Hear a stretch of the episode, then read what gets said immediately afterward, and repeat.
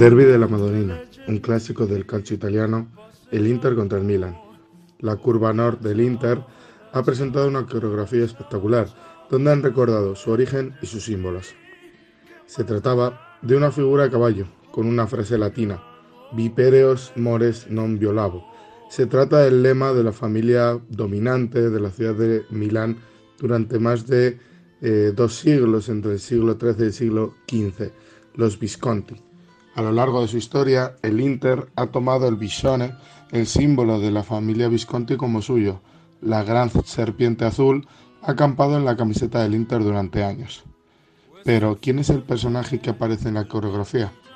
No es otro que el patrón de la ciudad de Milán, San Ambrosio, nacido en el 339 en Treveris y es uno de los cuatro grandes doctores de la Iglesia Católica. San Ambrosio fue nombrado gobernador de la Emilia Liguria, provincias romanas, en el norte de Italia entre el 374 y se convirtió en obispo de Milán.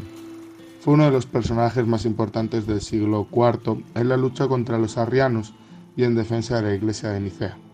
Murió en el 397 y se comenzó a crear una gran basílica que hoy lleva su nombre y que acoge su tumba. Si ustedes miran en lo alto de la coreografía, el santo patrón de Milán lleva el antiguo escudo del equipo a modo de bandera, la cual el escudo nació en el ventenio fascista y tras la promulgación de la Carta de Viareggio, ya que al Inter se le prohibió llamarse internacional y pasó a llamarse Ambrosiana Calcio, posteriormente Ambrosiana Inter, y con el escudo como si fuera un rombo con los colores azul y negro. De este paso cumplía las leyes fascistas. Un último detalle, en la parte inferior de la coreografía vemos al diablo que ha perdido sus cuernos contra una columna.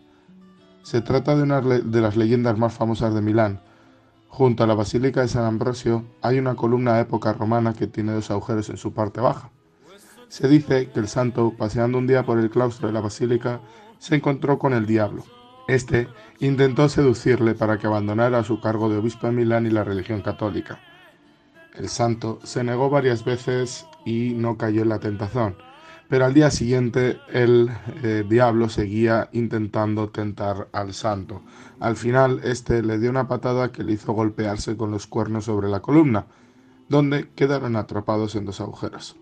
Sabiendo que el diablo es el símbolo del Milan, los ultras del Inter se han quedado ahí. Han mostrado una pancarta mensaje en la que exhortaban a sus vecinos de la curva sud a que entendieran bien la victoria de San Ambrosio, representada en ellos mismos por nombre y por símbolo que se han atribuido, y contra el diablo, obviamente el Milan, que lo personalizan en el equipo rosonero, es decir, les piden que entiendan bien la victoria del Inter sobre el Milan.